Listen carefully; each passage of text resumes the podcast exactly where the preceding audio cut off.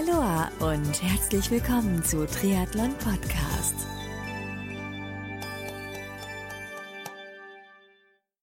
Aloha und herzlich willkommen zu einer neuen Ausgabe von Triathlon Podcast. Mein Name ist Marco Sommer und mein heutiger Gast ist die deutsche Profi-Triathletin, Sportwissenschaftlerin und Personal Trainerin Natascha Schmidt.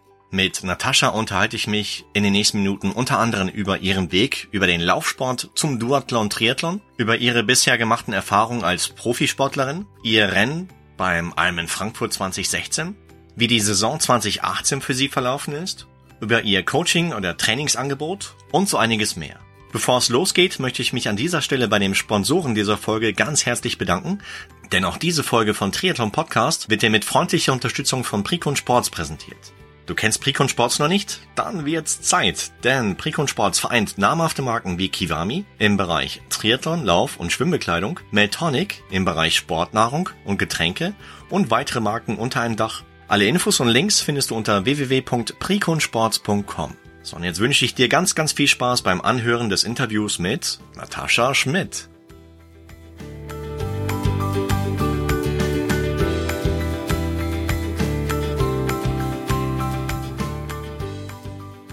Profi-Triathletin Natascha Schmidt ist mein heutiger Gast. Grüß dich, Natascha. Hallo.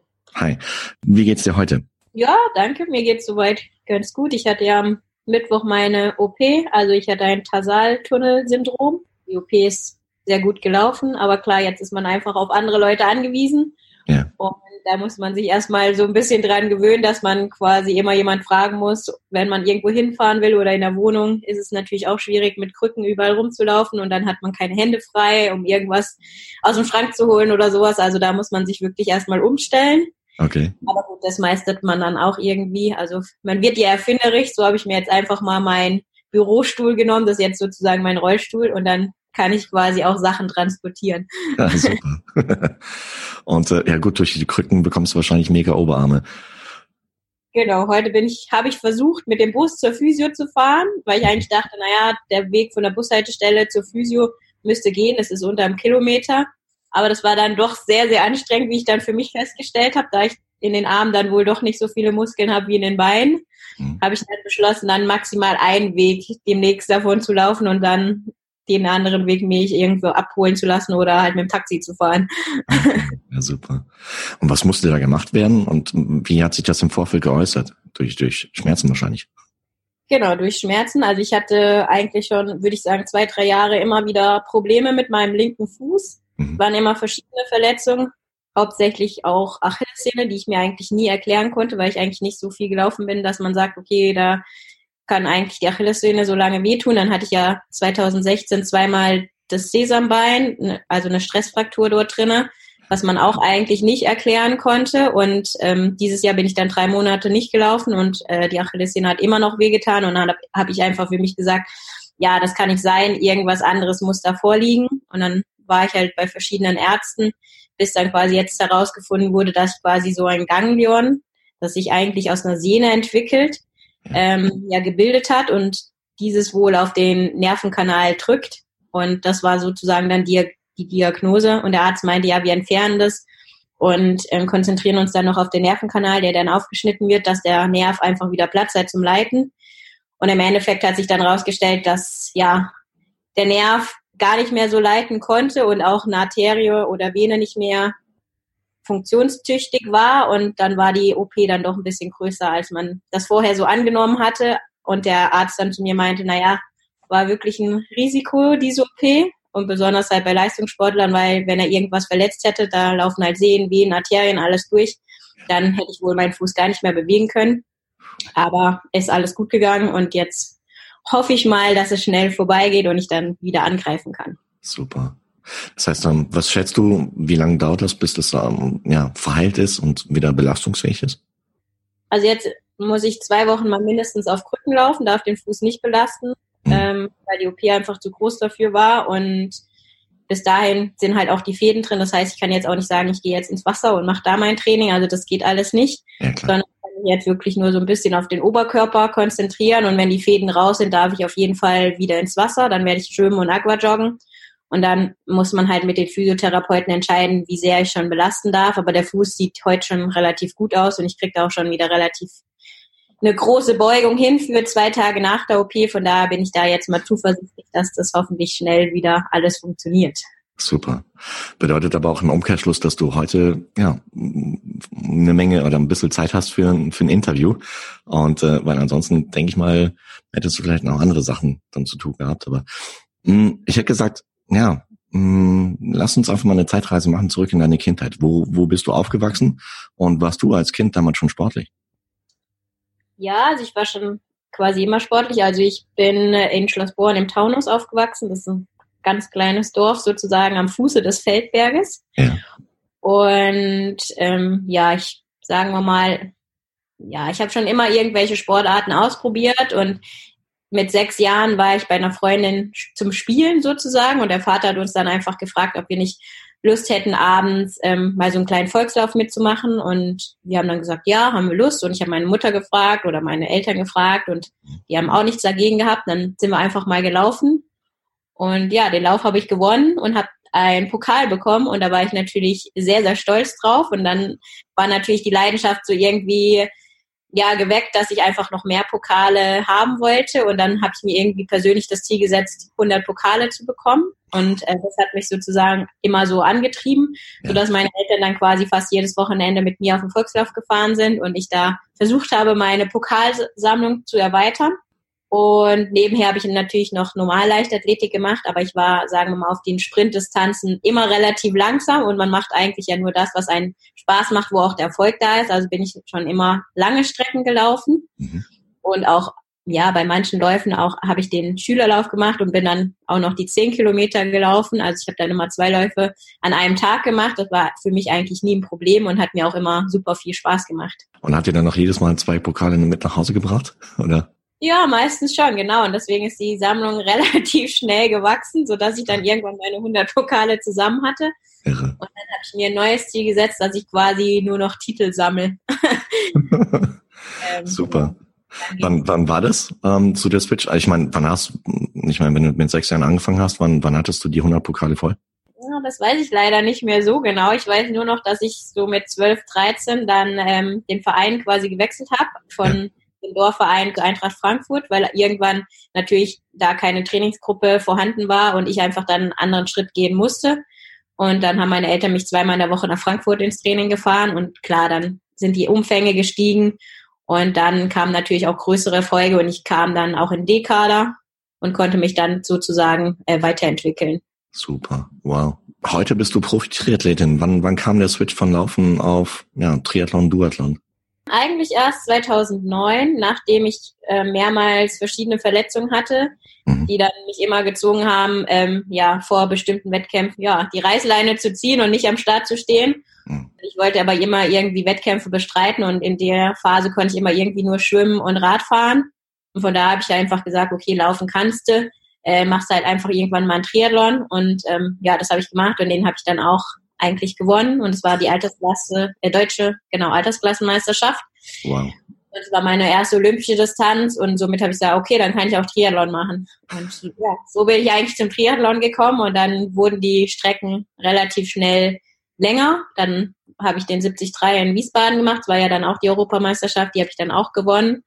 Und dann habe ich gesagt, naja, also mein Anspruch war es dann eigentlich nicht, mich nur mit Altersklassen äh, Athleten zu messen, beziehungsweise in meiner Altersklasse, sondern ich wollte mich mit den Besten der Welt messen. Und somit habe ich dann nach dem Gewinn meiner Altersklasse in der, bei der Europameisterschaft gesagt, gut, ähm, ich melde mich im nächsten Jahr als Profi an, möchte mal schauen, wie das so funktioniert und mich einfach mit den Besten messen. Und dann war ich, glaube ich, auch im Folgejahr schon Dritte beim 73 in Mallorca, wenn ich mich recht entsinne. Ja, und so nahm das dann quasi seinen Lauf, dass ich dann quasi als Profi gestartet bin. Was haben deine Eltern gesagt, als du gesehen, ja, als die mitbekommen haben, dass äh, ihre Tochter Profi-Triathletin wird? Ich meine, wie haben, wie haben die reagiert? Meine Eltern haben eigentlich schon äh, immer hinter mir gestanden und die haben mich immer begleitet und auch selbst wenn ich jetzt natürlich kein Kind oder keine Jugendliche war bin, ähm, sind sie immer noch bei den Wettkämpfen dabei und das freut mich natürlich sehr. Also sie haben mich immer in meinen Zielen unterstützt, aber klar war für uns immer, dass ich jetzt nicht alles auf die Karte Sport setzen würde. Mhm. Und da habe ich ja dann auch mit dem Sportstudium angefangen und ähm, von da hatte ich ja immer ein zweites Standbein. Also wäre jetzt irgendwas schiefgelaufen im Sport, hätte ich immer noch mein Studium gehabt. Ich habe das Studium, naja, in den Endphasen ein bisschen gestreckt, weil ich einfach dann mehr Zeit für meinen Sport hatte. Aber so hatte ich dann 2012 äh, auch mein Studium in der Tasche und von daher dann konnte ich mich halt voll auf den Sport konzentrieren und nebenher habe ich dann ja auch eh noch schon gearbeitet. Gearbeitet als, als was? Als Trainerin oder wie? Genau, als Trainerin. Also ich hatte schon in meinen Anfangsjahren auch meine Trainerlizenzen im Bereich Leichtathletik gemacht und dann auch im Triathlon ähm, dazu entwickelt und somit habe ich dann angefangen, mich nach dem Studium selbstständig zu machen, meine eigene Firma aufzubauen im Bereich ähm, Coaching und das habe ich dann einfach über die Jahre ein bisschen ausgebaut Stark. und da neue Ziele entwickelt sozusagen. Das heißt, wie viele, ja, wie viele Athleten coachst du mittlerweile?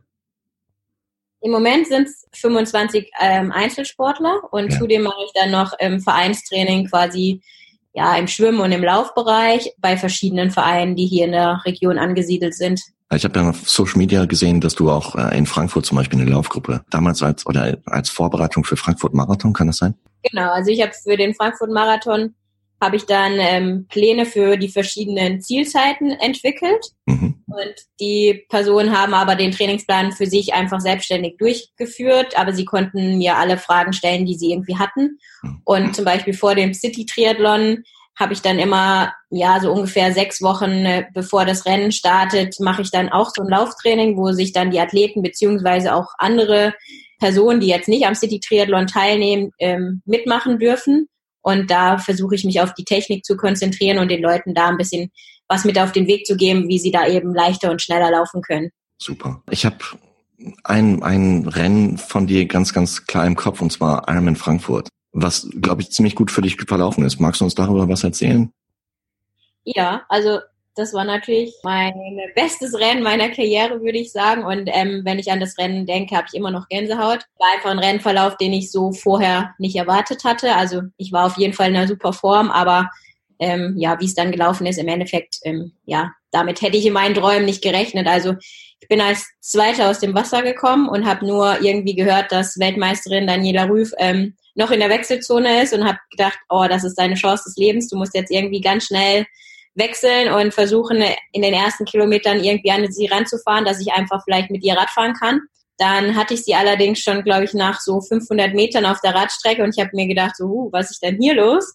Und plötzlich war ich vorne und habe das Rennen einfach angeführt und alle Kameras waren irgendwie bei mir.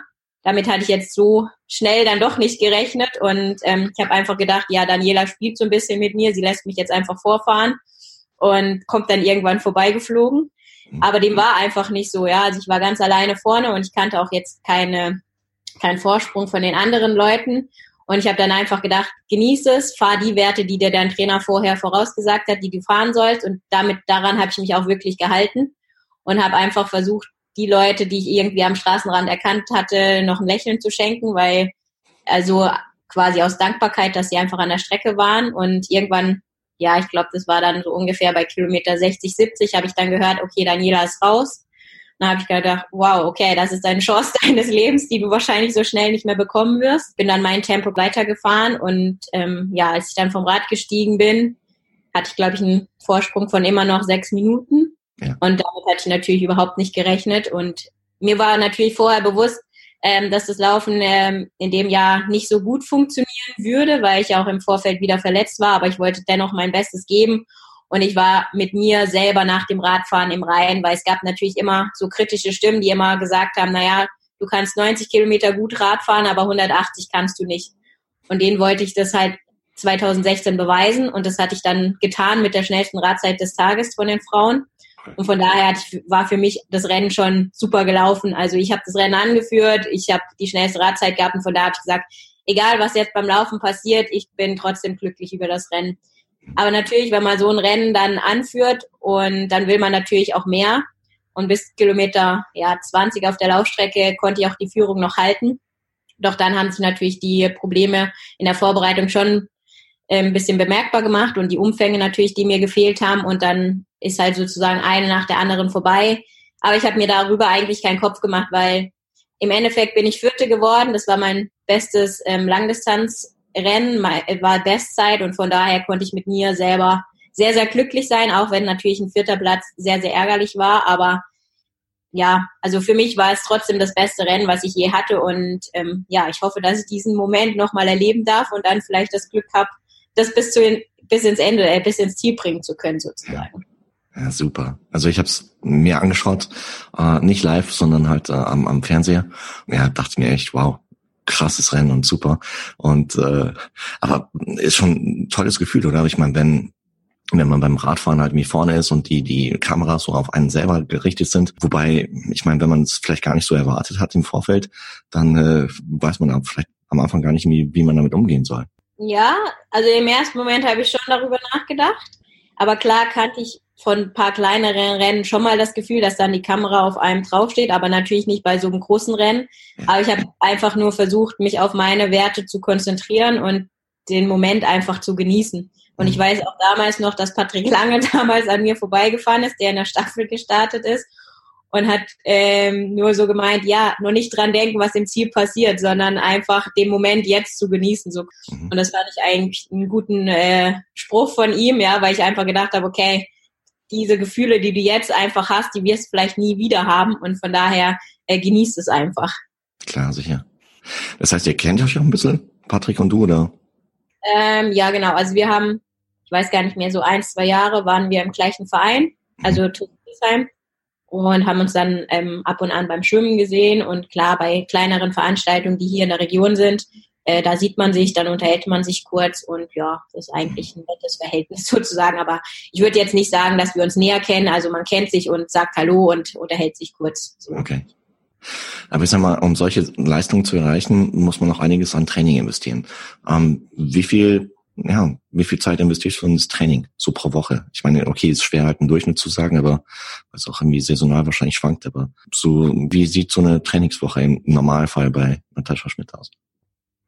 Also im Moment würde ich sagen, ähm, ja, liegt es so dann bei 25 Stunden. Klar, wenn ich im Trainingslager bin, geht es so bis 35 hoch. Gab auch mal Zeiten, da habe ich so an die 40 im Trainingslager trainiert, aber davon bin ich jetzt eigentlich weggekommen, so dass ich einfach sage, ähm, ich versuche mehr Qualität in mein Training zu bringen und gar nicht mehr so die hohen Umfänge zu machen, weil ich ja auch wie gesagt, nebenher einfach noch ein bisschen arbeite und ähm, auch noch sozusagen was von meinem Leben haben möchte. Und von daher sage ich lieber, ja, wenn ich trainiere, dann qualitativ hochwertig, aber dafür weniger Stunden als, ja, vielleicht noch mit Mitte 20. Das heißt, äh, Qualität heißt dann ähm, mehr so kürzere Einheiten, die es aber dann in sich haben, oder?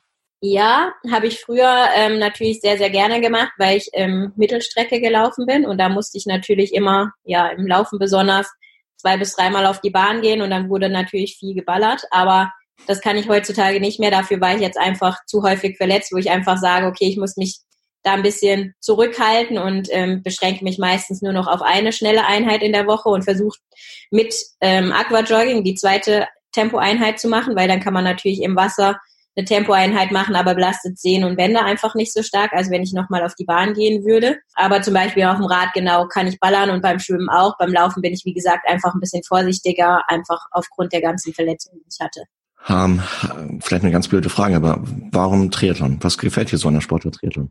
Ähm, ich fange, glaube ich, anders an. Warum nicht mehr laufen alleine? Ähm, ich könnte mir heutzutage, glaube ich, gar nicht mehr vorstellen, jetzt jeden Tag zwei bis dreimal laufen zu gehen. Klar, in meiner Kindheit habe ich das super gerne gemacht und konnte mir auch gar nichts anderes vorstellen, aber ich glaube, heutzutage wäre es mir einfach zu langweilig. Also man wird halt immer bestraft sozusagen, wenn man mal eine Woche, zwei Wochen nicht laufen kann, dann fängt man genau wieder bei Null an.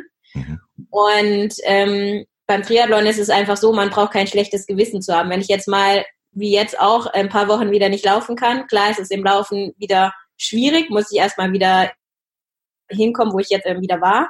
Aber ich kann halt schwimmen und ich kann Radfahren und ich brauche mir jetzt nichts vorzumachen, okay, ja, ich kann jetzt nicht laufen und ähm, die anderen Disziplinen gehören ja eigentlich auch nicht zu meiner Sportart, sondern okay, Schwimmen und Radfahren gehören genauso zu meiner Sportart wie jetzt Laufen. Und dann ähm, konzentriere ich mich erstmal auf die anderen beiden und ähm, wenn ich dann halt wieder laufen kann, dann werde ich mich wieder auf das Laufen konzentrieren. Aber wenn man quasi Läufer ist und dann nicht laufen kann und dann schwimmen und Radfahren muss, hat man immer ein schlechtes Gewissen, weil man denkt, oh, das kann ja nicht so gut sein, dass man jetzt so viele andere Sachen macht und die Form wird ähm, ja nicht kommen. Also deswegen, man braucht kein schlechtes Gewissen zu haben und hat einfach auch eine Abwechslung in seinem Trainingsalltag. Mhm. Ja klar, sicher. Stichwort Hawaii. Ist Hawaii für dich ein Ziel, dorthin zu kommen? Klar, jetzt war ich zwei Jahre wieder verletzt und dann kommen natürlich auch Gedanken ans Aufhören, ist ganz klar, weil man ist jetzt keine Anfang 20 mehr und ähm, irgendwann muss man ja auch mal, sagen wir mal, ordentlich Geld verdienen, möchte vielleicht auch Familie und sonstiges haben. Und dann denkt man schon drüber nach, ob man die Reißleine zieht und sagt, okay, ich gehe jetzt ja einfach arbeiten, wie andere Menschen auch, aber da sage ich mir einfach, nee, ich habe da noch so für mich persönlich eine To-Do-Liste und da steht auf jeden Fall ganz groß oben drauf, ähm, einmal in gestattet zu sein. Mhm. Ich hatte 2016 hatte ich dann ähm, nach meinem Rennen unter anderem in Frankfurt auch die Quali, habe mich dann im letzten Moment dafür entschieden, dass ich es mache, aber bin dann einen Tag vor dem Abflug krank geworden, sodass ich nicht fliegen konnte und auch nicht am Start stehen konnte ich hatte zwar das Glück, mit meinem Ex-Freund ähm, dreimal vor Ort zu sein und auch das äh, Rennen live mitzuerleben, aber natürlich ist es was anderes, wenn man halt selber an der Startlinie steht, als wenn man nur zuschauen konnte. Und von daher sage ich, ich muss auf jeden Fall in Hawaii gewesen sein, bevor ich ähm, mit mir sozusagen im Reinen bin, um jetzt andere Dinge angehen zu können. Wobei jetzt, ich meine, mit dem neuen Quali-Modus, äh, ja, setzt es eigentlich voraus, dass man da noch ein Ironman-Rennen gewinnt. Richtig, genau. Also außer ich glaube, ich habe es mir noch nicht ganz genau so angeguckt. Ich glaube, beim Championship sind es ja die besten drei, die sich qualifizieren, wenn ich mich richtig informiert habe. Klar, es ist jetzt natürlich mit so einer Verletzung schwierig. Deswegen ist Hawaii für 2019 auch gar kein Thema und da werde ich mich auch überhaupt nicht verrückt machen, sondern ich möchte einfach nächstes Jahr wieder langsam reinkommen und auch erstmal kleinere Rennen bestreiten, um einfach für mich wieder Selbstbewusstsein zu tanken. Und dann habe ich mir das Ziel für 2020 gesetzt, dass ich mich ähm, ja da hoffentlich 2019 vielleicht schon im Herbst äh, für 2020 qualifizieren kann. Meine Erfahrung zeigt mir, dass wenn man ein Ironman oder Langdistanzrennen finishen will, kommt es nicht nur auf den Körper an, sondern auch auf den Kopf. Hm, sprich halt, ja, so Stichwort mentales Training. Trainierst du das auch? Ja, also ich arbeite auch hin und wieder mit einem Mentaltrainer zusammen. Ja. Ähm, immer wenn ich halt Punkte einfach merke, okay, die nicht so ganz äh, funktionieren Mhm. Ähm, und mentales Training beziehungsweise Theologie ist auch ein Thema, was mich ähm, so privat einfach noch sehr ähm, interessiert, so dass ich selber sehr, sehr viel lese. Aber dass ich das jetzt so richtig in mein Training ja integriert habe, würde ich jetzt nicht persönlich sagen. Ich kenne meine Sachen, die ich so für ein Rennen dann einfach vorbereite. Mhm. Aber jetzt habe ich ja letzte Woche ähm, sechs Tage eine Ausbildung zum Mentalcoach gemacht und da habe ich natürlich noch viele ja, Bereiche kennengelernt, die die ich vielleicht noch ein bisschen vertiefen werde und ähm, wo ich das erstmal bei mir quasi ausprobieren möchte, ob die so funktionieren. Aber ja, es ist auf jeden Fall ein Bereich, den man ähm, beachten sollte in seinem Training. Und gerade auf der Langdistanz hat man ja quasi, sagen wir mal, neun Stunden mit sich selber zu tun. Und es gibt immer ähm, eine Phase, wo es eben nicht so läuft. Und dann braucht man seine mentalen Strategien, wie man dann quasi aus diesem Tief rauskommt. Und das ist schon wirklich ganz interessant. Und da ist jeder auch ähm, sehr, sehr individuell. Der, dem einen bringt das was, dem anderen das und da muss man für sich erstmal so die Strategien finden, welche halt zu einem passen und die einem dann selber helfen, da wieder rauszukommen. Hm, sicher klar. So das äh, rundum sorglos äh, Rezept für jeden äh, anwendbar gibt's halt in dem Fall nicht, denke ich auch. Genau, es ist auch mit Arbeit äh, verbunden, weil man muss ja quasi erstmal in sich hineinhören und durch viele Fragen und ähm, Antworten selber herausfinden, wo eigentlich das individuelle Problem liegt, ja, vor man, vor was man vielleicht Angst hat oder Respekt hat und ähm, ja, welche Motivation einem persönlich hilft, da vielleicht doch nochmal die zehn Prozent rauszuholen, die man halt sonst ähm, nicht rausholt. Mhm. Aber meinst du, hm, ja, ich meine, du bist ja im, im Profi-Zirkus, ist es dort schon, schon in den Köpfen mancher Profis angekommen, dass halt mir, dass es auch hm, darum geht, was man, was da zwischen den beiden Ohren halt mir abläuft im Kopf? Oder, ja, bezieht sich das alles doch primär mehr aufs physische Training? Klar, also meistens beschränkt schon auf körperliche Training, aber oft laufen solche Prozesse ja auch unterbewusst ab. Also ich kann ja mit mir selber sprechen, wenn ich zum Beispiel Tempoläufe mache und das ist ja auch schon eine mentale Strategie. Und ähm, ich denke schon, dass es viele, ähm, ja, viele Sportler schon verinnerlicht haben, aber vielleicht, dass der Schritt einfach äh, zum Mental Coach ähm, noch nicht gegeben ist. Also man kennt ein paar Strategien, die wendet man vielleicht für sich persönlich an, aber ich würde jetzt nicht sagen, dass die Mehrzahl der Athleten zum Beispiel mit einem Mental Coach zusammenarbeitet und da wirklich die individuellen ja, Stärken und Schwächen einfach herausarbeitet, sondern dass das viele einfach mit sich selber noch ausmachen, da für sich so ein paar Sachen gefunden haben. Aber klar, die Top-Leute werden es auf jeden Fall machen. Aber ähm, ich glaube, das wird in den nächsten Jahren einfach noch viel, viel mehr kommen, dass man in dem Bereich da noch mehr arbeitet, weil irgendwann sind die körperlichen ja, Baustellen, beziehungsweise nicht Baustellen, sondern Möglichkeiten, die der Körper einfach bietet, ja erschöpft. Man hat so viele Umfänge schon trainiert, dann kann man noch vielleicht an den Intensitäten schrauben, aber irgendwann sind halt Grenzen erreicht und dann muss man halt wahrscheinlich im mentalen Bereich nochmal gehen, um da noch ein paar Prozent einfach ja für die Leistung rausholen zu können. Mhm. Klasse, ja. Kommen wir mal kurz auf Saison 2018 zu sprechen. Wie verlief die so? Ja, nachdem 2017 ja eigentlich gar nicht gelaufen ist, weil ich ähm, ja eine schwerwiegende Verletzung hatte, die keiner irgendwie richtig diagnostizieren konnte, hm. hatte ich natürlich gedacht, okay, 2018 wird besser und alles funktioniert wieder, aber ich habe dann angefangen, wieder zu trainieren. Die Schmerzen oder die Probleme kamen wieder, weil wahrscheinlich einfach nie Ursachen gefunden wurden und sondern einfach nur die Symptome ja, irgendwie versucht wurden wegzuspritzen. Das hat natürlich nicht funktioniert, ähm, als ich wieder mit dem Training angefangen habe. Und dann hatte ich mich eigentlich wieder relativ gut zurückgekämpft, hatte auch eigentlich eine ganz gute Form. Aber die Rennen sind äh, bei weitem nie so verlaufen, wie ich das wollte, weil neue Probleme aufgetreten sind und die konnte ich mir einfach nicht erklären. Und so bin ich, glaube ich, bei vier Rennen gestartet und bei zwei quasi ausgestiegen. Also das ist natürlich eine Bilanz, die man nicht sehen möchte und jetzt auch kein Ergebnis zu steht, was mich befriedigt. Also das war mhm. natürlich alles unbefriedigend, wo ich dann auch gesagt habe, okay, die Saison ist für mich ähm, im August beendet, weil es hat einfach keinen Sinn. Ich muss meinem Körper die Zeit geben, die er braucht und muss einfach die Ursachen finden, äh, die die Probleme auslösen. Ganz ehrlich, äh, für mich ein Zeichen von Stärke, weil ähm, auch diese weise Entscheidung zu treffen, ähm, du hättest natürlich auch ja, es mit, mit der Brechstange halt versuchen können, aber dann hättest du eher dem Körper geschaltet, von daher super Entscheidung. Wobei, ich glaube, du bist sogar mit dem Sieg beim, beim Protokollant Triathlon reingestartet in die Saison, ne?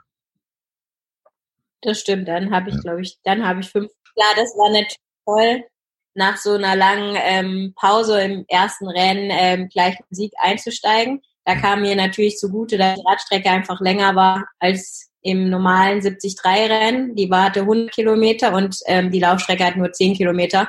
Mhm. Das war in dem Fall ähm, mein Vorteil. Und im Verlauf der Saison wurde aber das Radfahren das größte Problem, weil ich einfach so Schmerzen in meinem Oberschenkel hatte und in meinem Gesäß, dass ich da überhaupt keinen Druck mehr auf das Pedal bringen konnte, wo ich sonst eigentlich meine Stärke hatte, hat sich dann quasi ja zu so einer Schwäche entwickelt, wo ich dann einfach tierisch Schmerzen hatte und dann muss man irgendwann sagen, okay, es hat keinen Sinn, also hm. das funktioniert so alles nicht mehr. Was ich klasse fand, ähm, ja genau, wir haben uns dieses Jahr kennengelernt, im Mai war das, hier in Aix-en-Provence beim 73 und äh, da ja, habe ich dir ein bisschen geholfen, halt mir im Vorfeld die Radstrecke kennenzulernen per Auto. Und äh, war ja interessant halt mir dort im, im Auto-Cockpit halt mir die zwei Stunden ein bisschen mit dir zu quatschen. Äh, schade, dass das Rennen halt mir letztendlich dann am nächsten Tag echt so, gerade was das Wetter anging, halt mir solche Ausmaße angenommen hat, weil es war arschkalt, es hat äh, geregnet die ganze Zeit. Und äh, ich hätte dir gerne ein besseres Rennen gewünscht für den Tag. Aber wie, wie hast du das empfunden, als du am nächsten Morgen dann am Sonntagmorgen aufgestanden bist, nachdem am Samstag noch, ich glaube, 20, 25 Grad herrschte? Und äh, dann am Sonntagmorgen dann halt es nur noch geregnet hat und ich glaube im Jahr nie unter 10 Grad war das oder so. Ja, es war schon sehr kalt, aber ich muss sagen, 2016 in Frankfurt war es auch sehr kühl. Es hat zwar am Anfang nicht geregnet, aber ähm, ja, war ja sehr kalt. Mhm. Und ich bin eine Person, die kalt, von daher hätte ich mich verunsichert. Also für mich war auch klar, ich starte nur nur in meinem Anzug, also ich ziehe jetzt nichts drüber oder sonstiges, weil ich damit noch nie Probleme hatte. Aber ich habe schon relativ früh in Rennen gemerkt, dass irgendwas mit mir nicht stimmt, weil das Schwimmen schon relativ anstrengend für mich war. Mhm. Und dann habe ich mich dann gewundert, hör, warum ist das Schwimmen so anstrengend? Und dann der Weg vom See, der zur Wechselzone war ja relativ weit und da konnte ich mit den Mädels, mit denen ich aus dem Wasser gekommen bin, gar nicht mehr mithalten. Ich dachte, oh, du bist jetzt hier gerade mal 200 Meter gelaufen und irgendwie passiert äh, hier nichts, du kannst da nicht hinterherlaufen. Und da habe ich gesagt, okay, hast vielleicht heute keine Schwimmarme gehabt und bist jetzt halt ein bisschen platt vom Schwimmen, aber bestimmt hast du gleich deine Radbeine.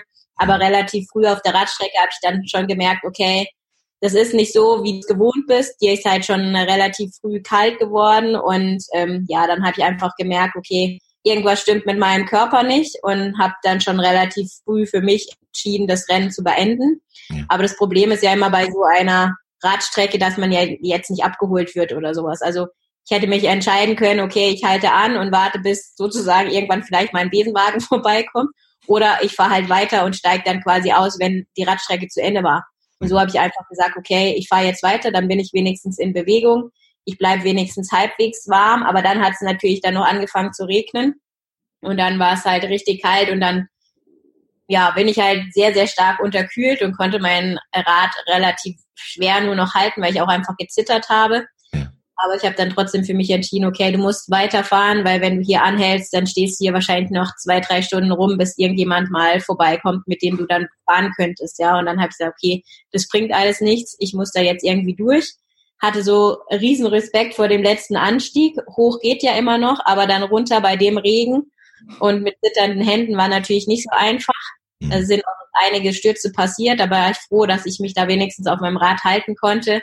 Aber nach dem ähm, Radfahren war für mich klar, okay, du hörst hier auf. Also ich war total unterkühlt, hatte blaue Lippen, hab gezittert und da, damit würde ich kein Rennen bestreiten wollen. Also das waren echt sehr, sehr schwierige Bedingungen und sehr, sehr kalte Bedingungen. Und da muss ich auch für mich einfach persönlich sagen, auch wenn ich mich jetzt vielleicht besser gefühlt hätte, aber sobald ich anfange zu frieren und blaue Lippen habe, ist für mich so ein Rennen einfach beendet. Da geht mir einfach meine Gesundheit vor. Mhm. Nee, macht Sinn.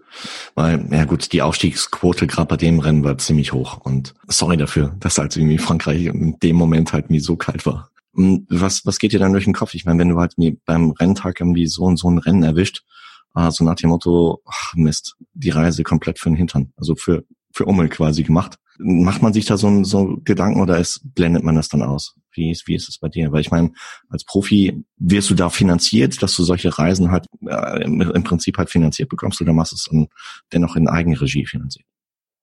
Also ich mache eigentlich so gut wie alles in Eigenregie. Das heißt, alle Kosten, die da irgendwie auftreten, die trage ich selber. Und genau wie du das eben formuliert hast, ich habe schon auf dem Rad gesessen und dann sind so die Zahlen einfach runtergerattert, was so die einzelnen Bausteine einfach gekostet haben und im Vorfeld, was es einfach für ein Hickhack war, also auch mit der Reise und sowas. Und dann war ich ja sehr, sehr dankbar, dass ihr mich da oder mit meiner Mutter über die Radstrecke noch gefahren habt. Und dann dachte ich so, oh, der ganze Aufwand, dann die ganzen Kosten und jetzt steigst du hier aus. Also klar, das ging mir schon durch den Kopf, aber ich konnte in dem, ja, in der Sache einfach nichts machen, weil der Körper hat mir gezeigt, okay, es stimmt irgendwas nicht und im Endeffekt ist auch rausgekommen, dass ich einen Infekt in mir hatte. Von da war die Entscheidung die richtige und das kann man natürlich mit keinem Geld der Welt irgendwie da gut machen. Klar habe ich dann irgendwie an diese Kosten gedacht, aber ja, so ist das Geschäft, so ist das Leben, das ist hart, das ist hart und ähm, es gibt so Tage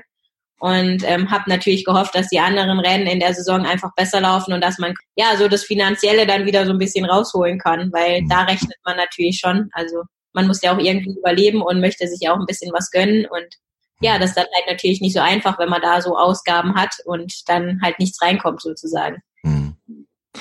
Aber könntest du vom, vom Profisport allein leben? Nein, definitiv nicht. Also hm. das konnte ich auch nicht in meinen besten Jahren, also 2016. Klar hatte ich nach dem Jahr mehr Anfragen und man kriegt vielleicht auch höhere Antrittsgelder. Mhm. Konnte ich natürlich nicht ausnutzen, weil ich 2017 nicht starten konnte. Das war halt schade. Und wenn man dann ein so ein Jahr hat, ähm, musste ich leider feststellen, dass man bei vielen einfach fallen gelassen wird. Man kriegt gar keine Antrittsgelder mehr, muss auch meistens alle Hotels selber zahlen. Also das fällt dann meistens auch schon weg. Also der Erfolg ist schön, aber wenn man dann ja ein Jahr verletzt ist, ähm, ja, ist es schon schwierig, dann äh, diese Sachen zu haben. Also da muss man wirklich dann alles selbst finanzieren und äh, das ist natürlich dann einfach so eine Rechensache. Ne? Also man hat dann so viele Ausgaben und weiß, okay, man bekommt das und das vielleicht von den Sponsoren, aber ja, das würde vorne und hinten einfach nicht reichen, um davon jetzt leben zu können. Ja, Gott sei Dank hast du halt dein Coaching-Business aufgezogen, weil ansonsten hm, wäre das nicht so easy, oder? Genau, richtig. Und das gibt mir auch so ein bisschen Sicherheit, weil ich sage immer, ich bin nicht auf den Sport angewiesen. Klar, ich mache das gerne und möchte da auch wieder meinen Erfolg haben. Aber ich brauche jetzt kein schlechtes Gewissen zu haben, wenn ich jetzt quasi ein Jahr beziehungsweise dieses Jahr auch wieder ähm, keine Leistung gebracht habe, zumindest vom finanziellen her. Klar, der Kopf spielt eine andere Rolle und man möchte gerne das auch den Sponsoren zeigen, dass man ähm, ja einfach die Leistung noch bringen kann. Aber ich sag mal, vom finanziellen bin ich auf jeden Fall sehr gut abgesichert und habe da meinen Job. Und ich glaube, wenn ich dann irgendwann äh, wieder vollkommen genesen bin, gibt mir das einfach die Sicherheit, wo ich einfach in, im Rennen stehen kann und sage, hier, es ist egal, ob ich gewinne oder verliere. Natürlich möchte ich gewinnen, aber ich bin jetzt auf äh, die Prämie oder sonst was nicht hundertprozentig angewiesen. Und das ist, glaube ich, schon ein Vorteil gegenüber denen, die halt wirklich vielleicht schon Familie haben und ähm, wirklich da die Rennen auch gewinnen müssen, um die einfach äh, finanzieren zu können. Den Druck habe ich halt nicht. Hm, sicher. Eingangs hast du gesagt, ähm, vor ein paar Tagen frisch operiert worden. Hm, was hast du dir vorgenommen für Saison 2019 nächstes Jahr? Also klar ist die OP jetzt super verlaufen, aber man kann jetzt einfach noch nicht so absehen, wie lange es dauern wird. Also ich bin jetzt relativ positiv, dass ich dann im Januar wieder laufen kann. Ich habe wirklich in den letzten Wochen viel am Laufen gearbeitet, weil ich für mich persönlich einfach sage, früher konnte ich schnell laufen, es hat mir Spaß gemacht und das hat, ja, das habe ich irgendwie in den letzten Jahren so ein bisschen vermisst. Also dieses Gefühl einfach beim Laufen, diese Leichtigkeit, die ich früher als Kind hatte. Und das ist erstmal so mein erstes Ziel, einfach wieder nächstes Jahr so an alte Laufzeiten herankommen und da einfach wieder die Stärke zurückgewinnen, die ich halt früher mal hatte. Ja. Und ähm, ja, wie gesagt, ich werde erstmal mit kleineren Rennen einfach einsteigen, um da für mich wieder Selbstbewusstsein zu tanken. Ob ich dann in der ersten Hälfte schon eine Langdistanz machen werde, das weiß ich noch nicht so genau. Ich würde es natürlich gerne, aber es hängt einfach davon ab, wie fit ich werde, weil ich möchte ja auch am Start stehen und eine gute Leistung zeigen. Und großes Ziel wäre dann quasi im Herbst schon die Quali für ähm, Hawaii zu schaffen, für 2020. Und von den Rennen her kann ich schon sagen, dass ich auf jeden Fall eigentlich wieder in Porto Colom starten werde und dort meinen Titel vom letzten Jahr verteidige.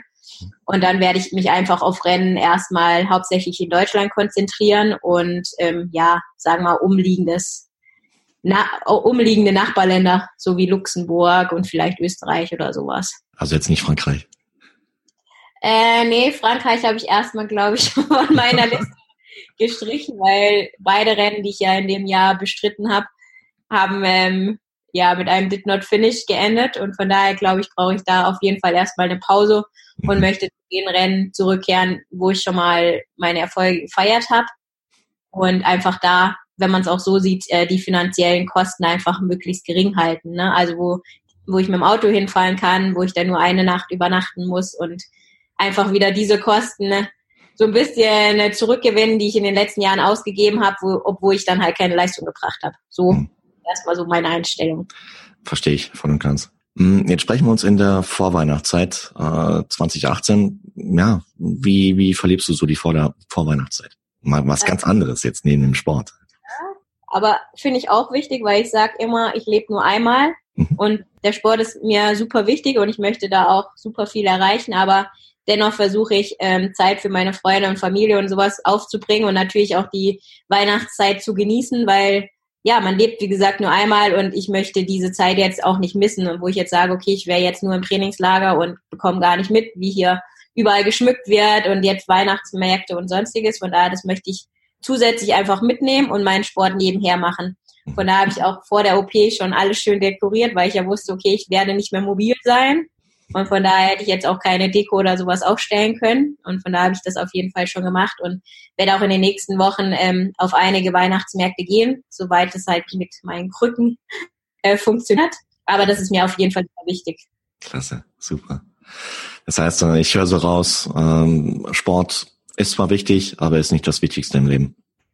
Genau, so super. würde ich es auf jeden Fall bezeichnen, weil zum Beispiel Freunde und Familie sind mir auch genauso wichtig und besonders in den letzten Wochen und Monaten habe ich auch immer versucht, äh, mehr Zeit mit beiden, also Familie und Freunden zu machen, weil ich einfach sage, es kann so viel passieren und ich habe schon einiges miterlebt und von daher sage ich mir, die Zeit mit äh, meinen Liebsten ist mir quasi die wichtigste und dann versuche ich das halt mit dem Training zu verbinden, dass ich zum Beispiel sage, ich fahre mit meinem Fahrrad äh, zu meinen Eltern, dann isst man gemeinsam und ich fahre wieder zurück. Also ich habe dann das Training gemacht, zwar vielleicht nicht nicht am Stück, wie ich das eigentlich machen wollte. Aber ähm, ja, ich habe trainiert und ich habe meine Familie gesehen. Und ähm, ja, das gibt mir so ein bisschen Zufriedenheit und auch Sicherheit, weil man weiß ja wirklich nicht, was morgen ist. Und von daher möchte ich mir dann später nicht vorwerfen können, nur weil du die ganze Zeit nur trainiert hast, hast du deine Familie oder so vernachlässigt. Also das ist nicht mein Punkt. Also gerade auch an Weihnachten, dann ist die Familie das Erste, was da steht. Und ich trainiert zwar auch am Weihnachten, aber ich möchte da jetzt nicht den Stress haben, dass man jetzt zweimal bis dreimal am Tag trainiert und die Familie dann auf einen Rücksicht nehmen muss. Die Familie muss schon so oft Rücksicht nehmen, aber zum Beispiel nicht an Weihnachten. Also hm. das ist mir persönlich einfach wichtig. Nee, finde ich eine gute Einstellung. Sehr gut. Mit welchem Geschenk kann man dir eine mega Freude machen? dann würde ich sagen, natürlich auf jeden Fall mit Gesundheit. Aber gut, die gibt's leider eben nicht zu verschenken. Mhm. Da muss man selber dran arbeiten. Also ich habe jetzt keinen bestimmten Wunsch wie in der Kindheit, dass man sagt, okay, ich wünsche mir jetzt das und das von Playmobil, keine Ahnung. Ich freue mich einfach, wenn ähm, meine Familie zusammenkommt und wir ein schönes Weihnachtsfest haben und jeder dem anderen eine schöne Freude machen kann mit irgendwas, was dem anderen gefällt. Du hast es während des Gesprächs erwähnt, äh, du bist Coach, das heißt, du trainierst Athleten. Ähm, Gibt es da irgendwie gewisse Eingangsvoraussetzungen für die Athleten, die du coachst, oder ähm, kann auch komplett Sporteinsteiger bei dir anfangen? Genau, also ich nehme eigentlich jeden auf, mhm. ähm, für mit dem Gespräch und dann merkt man ja schon relativ schnell, ob das dann zwischenmenschlich passt oder nicht. Ja. Und ähm, ob jetzt Anfänger oder ja, Athleten, die sich jetzt zum Beispiel für Hawaii qualifizieren wollen, nehme ich quasi alles. Also es muss halt zu mir persönlich passen und der Athlet muss sich auch wohlfühlen. Das Wichtigste bei der Arbeit ist mir quasi die Kommunikation zwischen den Athleten. Ich würde auch sagen, bei den meisten Athleten habe ich einfach ein freundschaftliches äh, Verhältnis. Da tauscht man sich eigentlich täglich aus und ich kenne auch die Hintergründe jetzt zur Familie, zur Partnerschaft, ähm, wo die Leute arbeiten, dass man das halt auch besser da noch mit einplanen kann. Und von daher ist es immer so ein bisschen noch über den Coach hinaus. Also mir ist halt wirklich das Zwischenmenschliche super, super wichtig. Und das muss einfach passen. Also das sind halt meine Athleten, die ich ähm, ja tagtäglich betreue sozusagen. Aber dann betreue ich auch noch ja Athleten im Personal-Bereich und da habe ich jetzt seit ein paar Wochen eine 78-Jährige.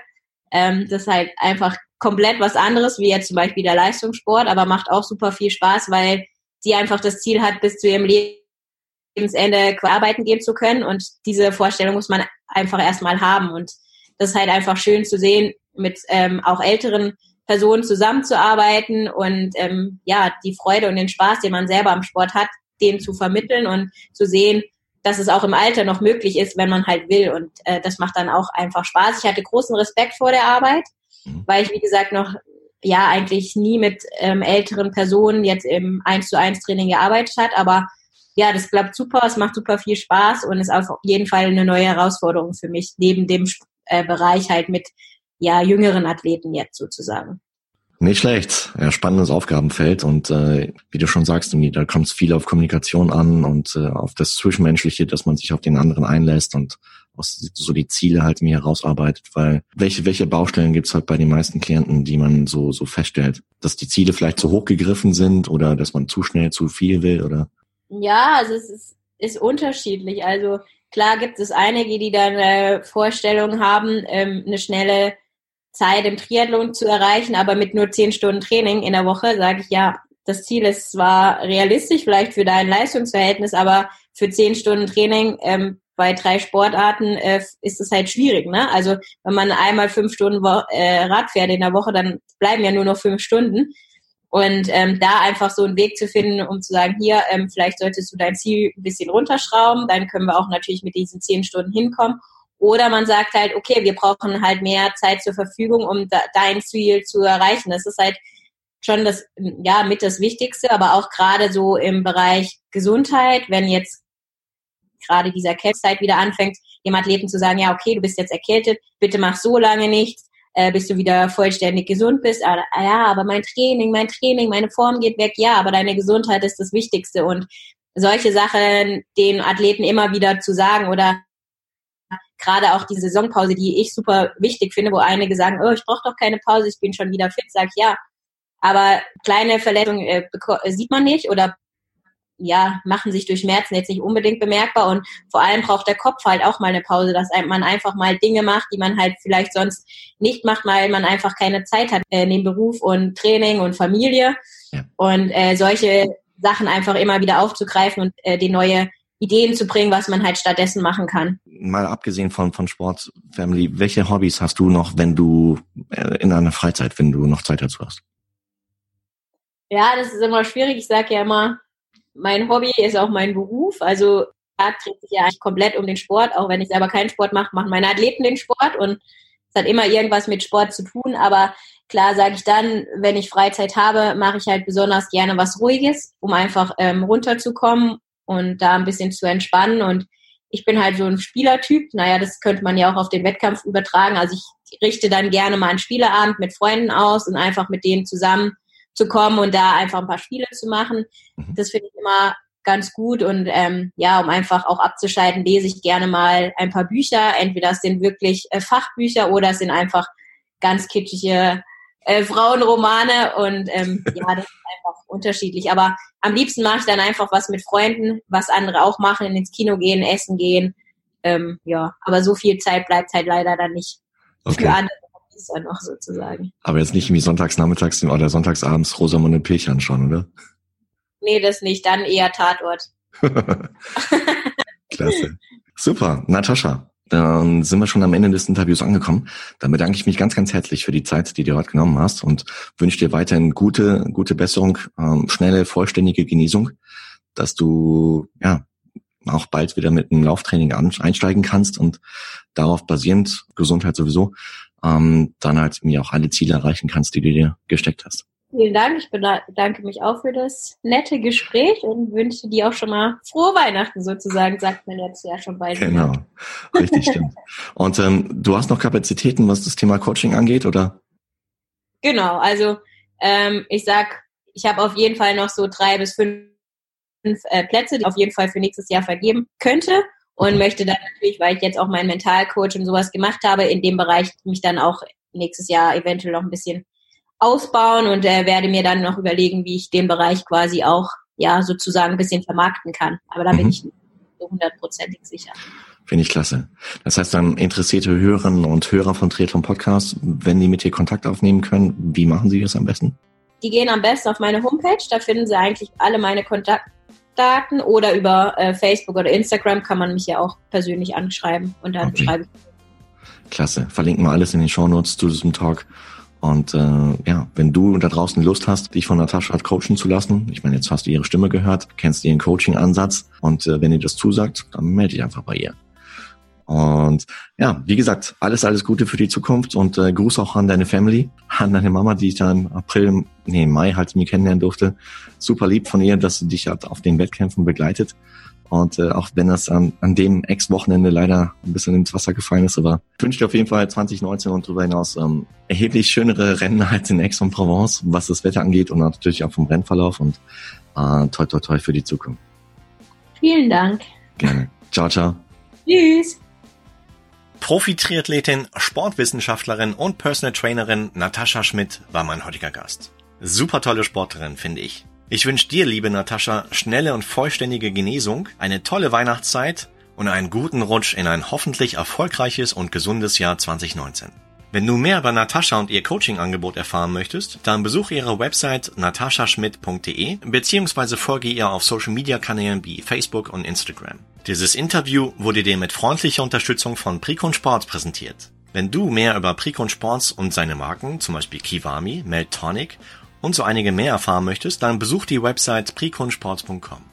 Alle Links inklusive den Links zur Website von Natascha Schmidt findest du in den Show Notes zu diesem Interview. Hat dir das Interview mit Natascha gefallen? Wenn ja, dann sei so lieb und abonniere den Triathlon Podcast, sodass du in Zukunft keine weitere Folge mehr verpasst. Und zu guter Letzt freue ich mich auch, wenn du bei der nächsten Ausgabe von Triathlon Podcast wieder mit dabei bist.